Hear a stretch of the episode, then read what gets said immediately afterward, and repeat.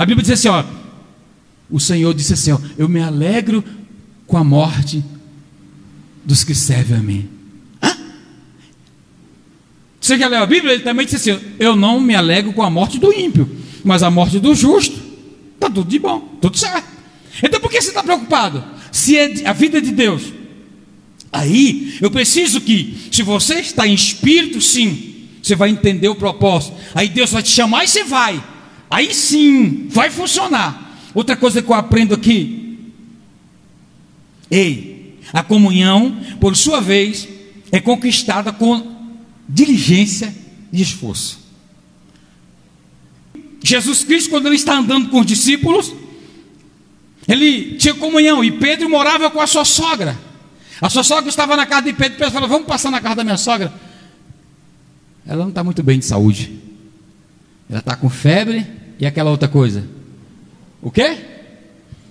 Desinteria, segundo a Bíblia? É isso que a sogra de Pedro estava? Lá no Piauí falava outro nome, mas tudo bem. Vamos, vamos para a desinteria.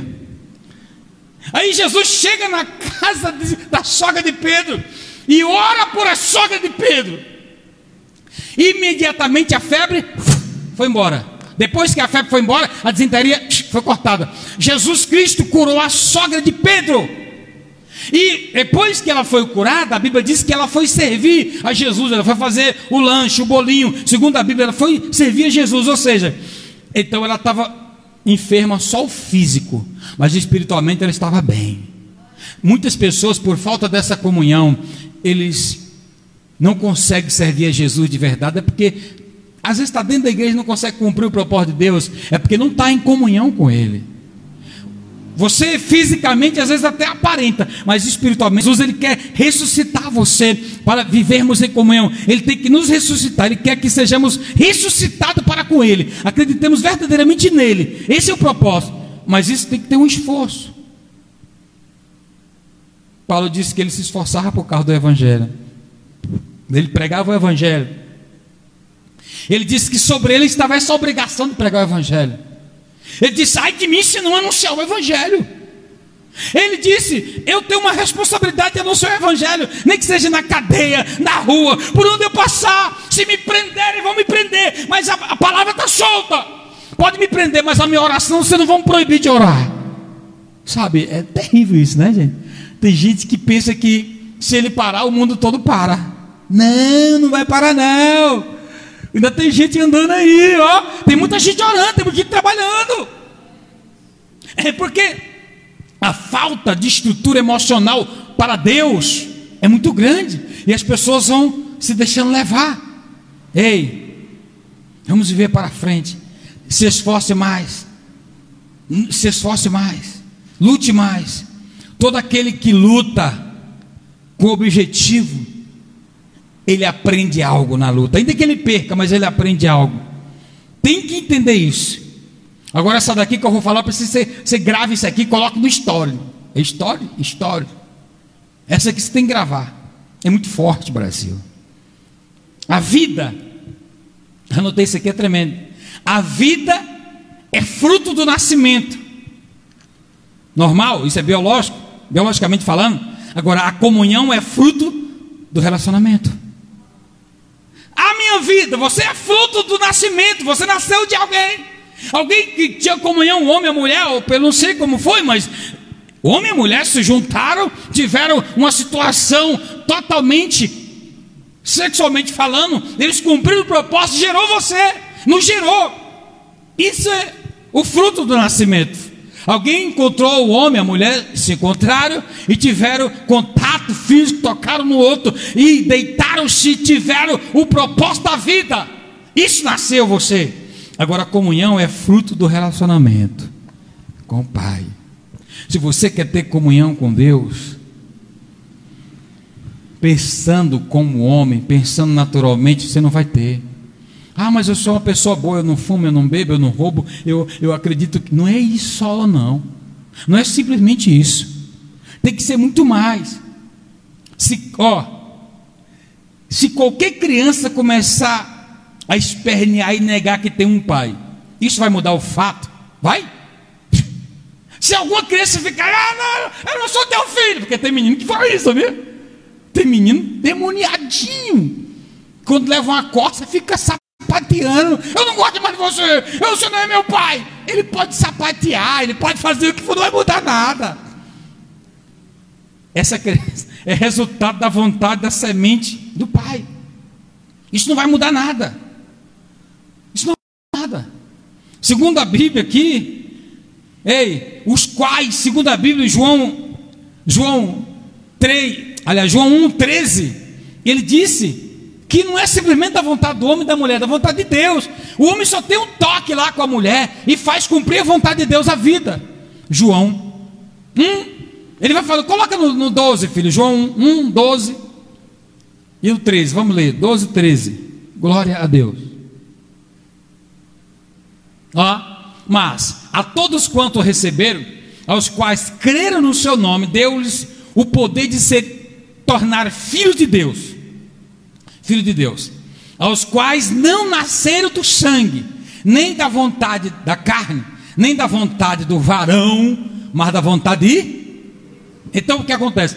Às vezes nós queremos que as coisas venham mudar, mas não vai ter como mais.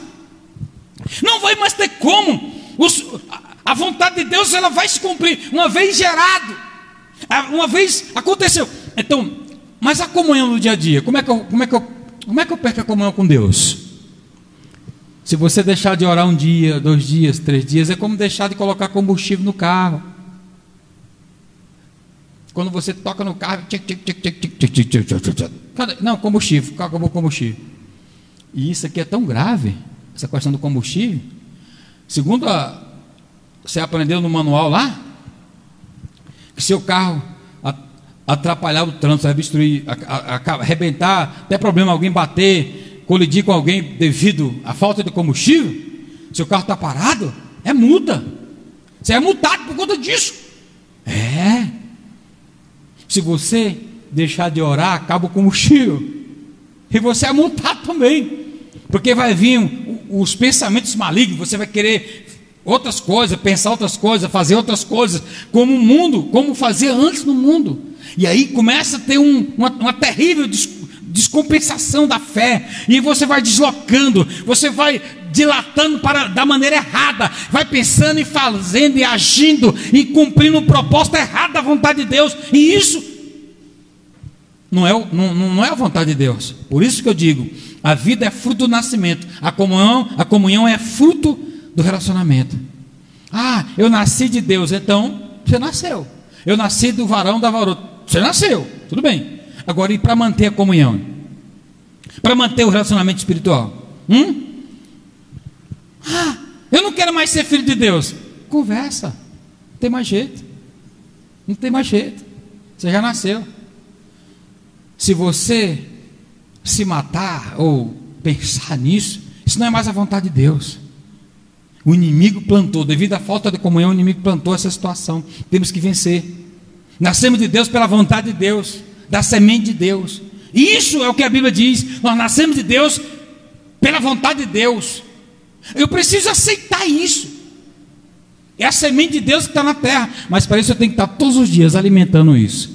Olha para mim, porque senão na hora das dificuldades você começa a pensar: ah, acho que Deus não está mais comigo, eu estou sozinho, o que, que eu faço? Eu estou sem palavra. E aí você vai perdendo a comunhão. E aí ainda tem alguns que o inimigo fala assim: não, fica sozinho, fica sozinho no quarto, não sai de casa hoje não. Você não está bem, não sai de casa. E aí você começa a ficar só. Você começa a achar que o, o, aquele mundo lá não te cabe mais. Aquela situação, e aí você começa a ficar preso. Agora, quando você começa a orar, coloca o seu joelho no chão e você começa a falar: Senhor, eu te amo. Hoje eu ouvi uma frase tipo assim: as pessoas estão dando tanta desculpa, sabe, tanta coisa, dando tanta desculpa que não consegue mais reconhecer o seu erro e pedir desculpa. Ele dá desculpa e não pede desculpa. Só dá desculpa, desculpa. Ele está dando desculpa porque não fez isso, porque não fez aquilo, porque não comprou isso, não comprou isso, não pagou as contas. Eu não teve, aí fica dando um monte de desculpa, mas pedir desculpa ele não pede. Eu errei, eu reconheço, eu falhei. Ele não reconhece. Ei, o que é nascido da carne é carne, o que é nascido do espírito é espírito. Por que Jeú e Jonadab encontrou-se um com o outro e conseguiu identificar? Ele não perguntou: você é evangélico, você é profeta, você é isso? Não. Ele só perguntou: o teu coração é conectado com o meu coração? O teu coração é igual ao meu coração? Você pensa como eu penso? Você tem o que eu tenho? Tem. Então me dá a mão, nós temos uma obra para realizar, vamos fazer junto. O profeta que falou contigo falou comigo também. Não, não precisou nem falar isso. Ele sabia o chamado, sabe? Nós temos uma razão para viver, um propósito para viver. Por isso que somos espirituais, precisamos cumprir o propósito espiritual. Sabe? Você está numa guerra, mas a guerra é espiritual. Por isso que a Bíblia diz que a, a, a carne cobiça, luta contra o espírito e o espírito contra a carne. A carne luta contra o espírito e o espírito contra a carne. Não basta só vir à igreja. Não basta.